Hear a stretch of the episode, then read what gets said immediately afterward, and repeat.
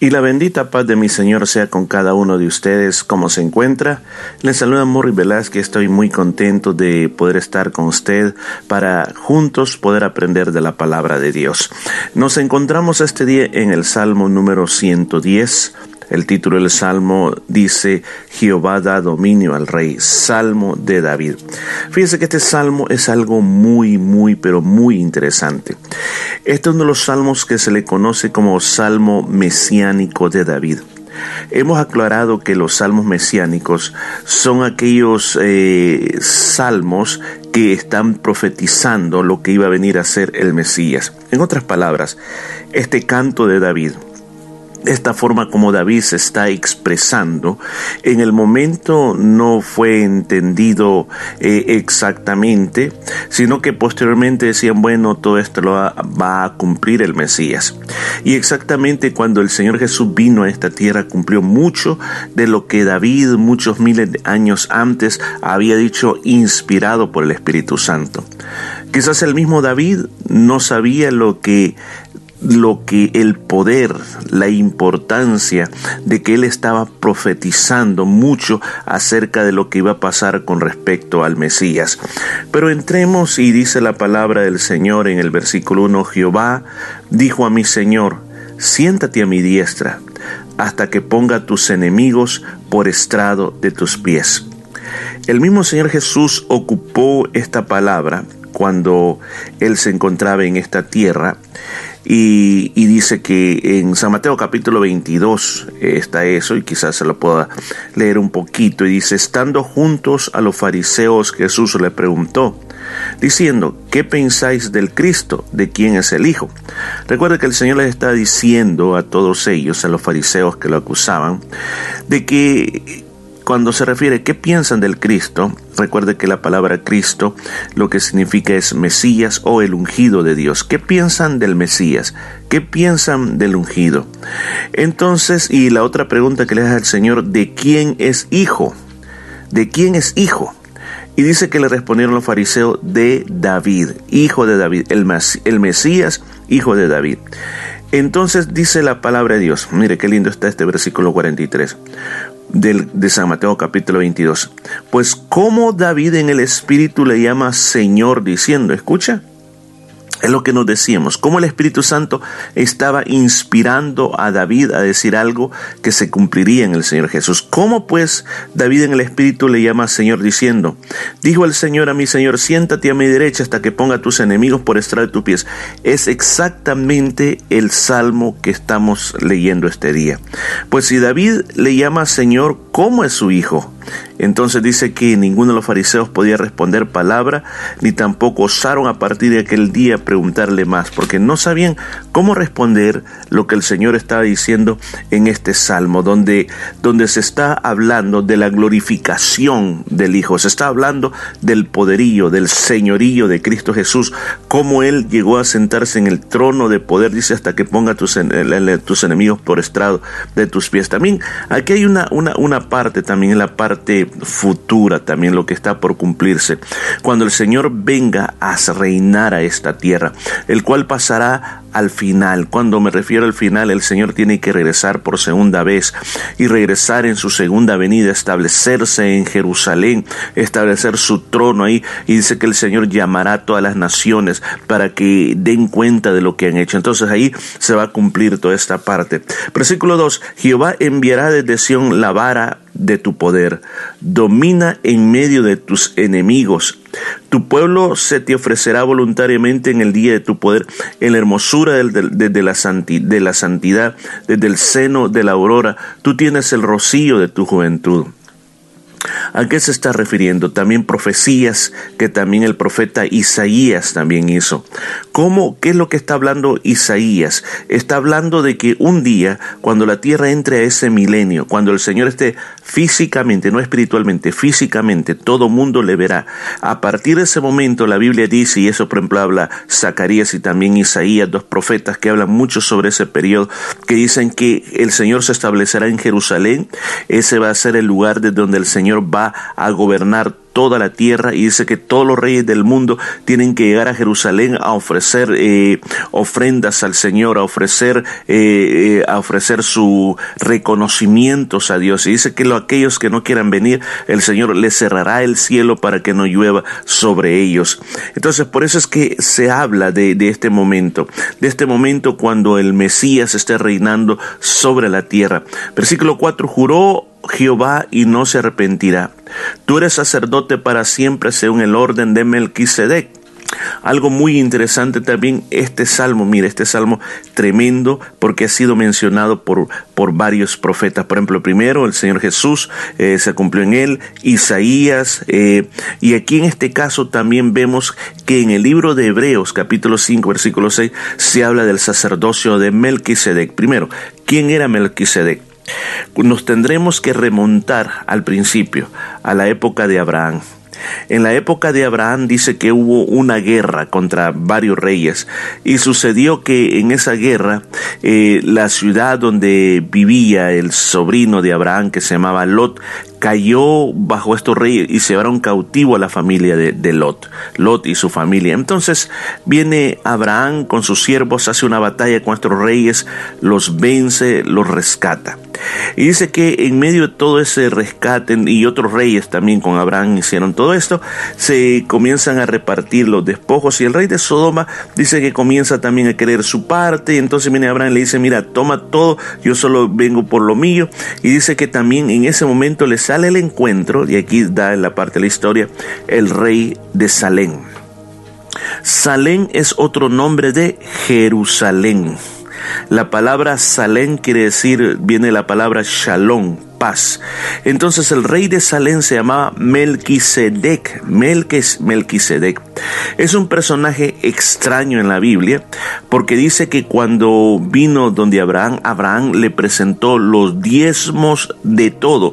Le trajo, le dice que le trajo todo, imagínense, todo de lo, de lo que él tenía, le presentó la décima parte al rey de Salén, y el rey de Salén, que era también sacerdote, también según el orden de Melquisedec, el sacerdote, le bendijo a Abraham con pan y con vino. Entonces, en el, el escritor del libro de los Hebreos compara, y compara el sacerdocio del Señor Jesucristo igual al sacerdocio de Melquisedec. ¿En qué aspecto? Eh, eh, el escritor de Hebreos, que muchos creemos que fue Pablo, él comienza a hablar de que nosotros ahora tenemos un sumo sacerdote perfecto, porque decía que los otros sumos sacerdotes de esta tierra eran personas que eran pecadores y tenían que limpiarse para poder ministrar y para poder pedir perdón por los pecados del pueblo. Además, los sacrificios de ellos o la, el servicio de ellos era un servicio por cierto tiempo, porque una vez moría el sumo sacerdote, se levantaba otro sacerdote. Entonces el escritor de Hebreos dice que con Cristo no es así, con Cristo no hay ningún, podemos decir, linaje humano que esté viendo ahí, sino que es celestial.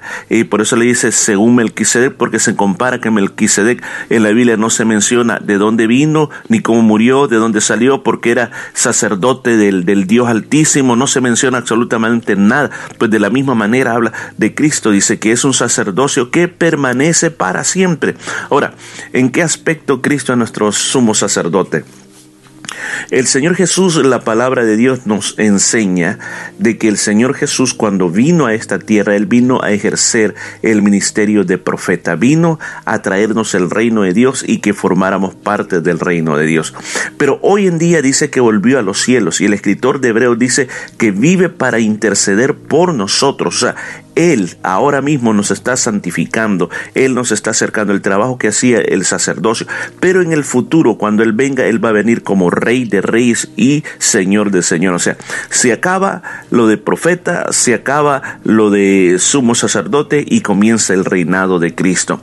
Dice, el Señor está a tu diestra, quebrantará a los reyes el día de su ira, juzgará entre las naciones, la llenará de cadáveres, quebrantará las cabezas en muchas tierras, del arroyo beberán en el camino por lo cual levantarán la cabeza. Está hablando en esta parte final del agua de vida, tal como también el profeta Isaías lo dijo en Isaías 53 y también en Isaías 61 cuando habla del agua de vida. Pero ¿qué se refiere a lo que está hablando anteriormente? Mira, lo que está hablando anteriormente se refiere a esto. La palabra de Dios dice esto. Usted puede encontrar todo esto en el libro de Apocalipsis. La palabra de Dios dice que un día el Señor vendrá a esta tierra. Cuando venga esta tierra, comenzará el reinado de los mil años. En esos mil años Satanás estará preso en el pozo del abismo. Por mil años no podrá hacer el mal. Por mil años la tierra comienza a disfrutar de un mundo donde no hay enfermedades, donde el pecado no está siendo, eh, eh, podemos decir, promovido por Satanás y sus demonios. Una paz, una tranquilidad. El Señor es el Rey sobre toda la tierra. Pero después de los mil años, dice la palabra de Dios, que Satanás va a ser desatado. Va a ser la última prueba para la humanidad. Y él va a comenzar a convencer a todos los reyes de la tierra que se rebelen contra el rey de reyes que está en Jerusalén. Y muchas naciones, escuchen, a pesar de lo que Dios les ha dado, se vuelven en rebelión contra Dios y aún más, escuchen aún más, ese mismo Satanás comienza a liderar la última gran batalla contra el Señor y sus escogidos. Pero en esa gran batalla dice que todos son destruidos por el espíritu de la boca del Señor, por ese eh, poder grandioso. No tienen ni que pelear una gran batalla de varios días, sino que una orden y todos son destruidos y entonces ahí Satanás es lanzado al lago de fuego por toda una eternidad. Entonces ahí comienza realmente la eternidad, una eternidad donde no hay mal, una eternidad donde no habrá muerte, donde no habrá llanto. Entonces a eso se está refiriendo todo el proceso que lo que el Mesías hará. Eh, ¿Cuál es el plan de Dios? El plan de Dios es simplemente purificar todas las cosas para llevarnos a ese punto donde todas las cosas serán perfectas. Claro, hoy vivimos en un mundo imperfecto, en un mundo lleno de tantas situaciones tristes y difíciles, pero muy pronto viene el día cuando todas las cosas serán restauradas y de seguro que usted y yo vamos a estar ahí. ¿Qué es lo que necesitamos? Perseverar en, en nuestra vida personal y también tener mucha fe para poder llegar hasta el día final donde estemos tenemos que llegar. Así que, estimado amigo, estimado hermano, no se desaliente que tenemos a nuestro Mesías que nos está preparando un gran futuro grandioso para nosotros. Vamos a orar. Padre, te damos gracias por esta palabra por este salmo tan mesiánico, por esta canción que nos habla de tu reinado tan esplendoroso y maravilloso. Señor, yo te pido que pongas esa esperanza en nuestro corazón, que vale la pena lo que hoy estamos haciendo en esta tierra, porque tenemos una patria que heredar. Señor, yo te pido que nos ayudes a valorar la vida que tenemos, pero que también que nos ayude a pensar en la eternidad, que esta vida no es lo único que hay, sino que lo que viene es mejor que lo que hoy tenemos. Te agradecemos por este momento en el nombre de Jesús. Amén y amén. Que el Señor te bendiga mucho y nos vamos a estar escuchando el día de mañana con otro salmo. Oh Señor, queremos ser el altar donde habita tu presencia.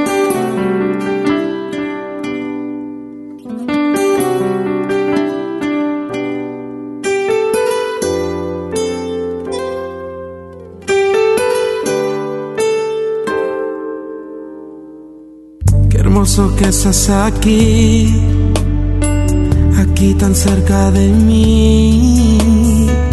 Eres todo lo que quiero, me desespero por ti. Sorpréndeme una vez más, no me conformo, Señor. Eres todo lo que anhelo Quiero vivir para ti. Déjame estar aquí junto a ti, mi Jesús.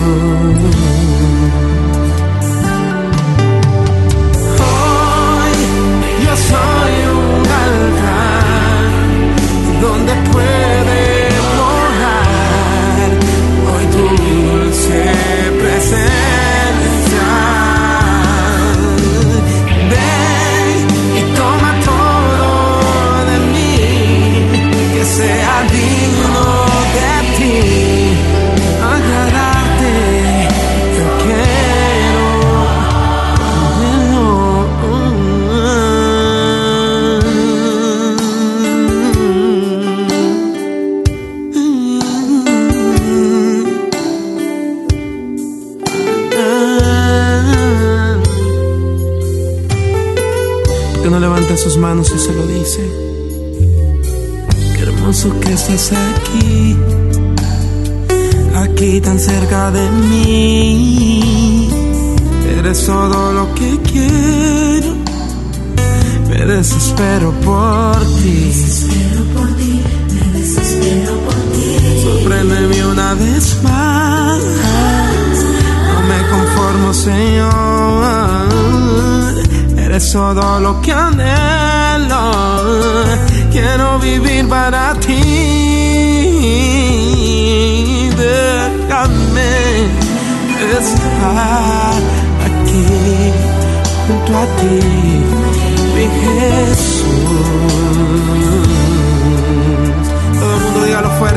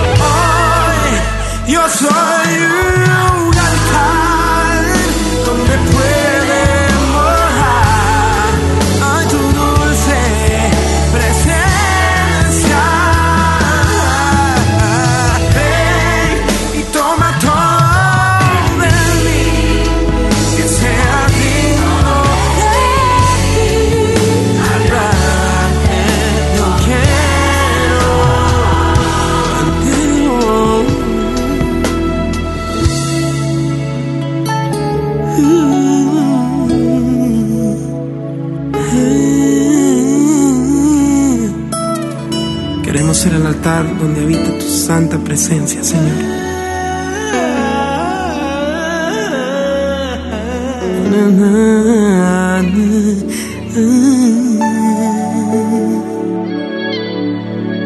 Mm.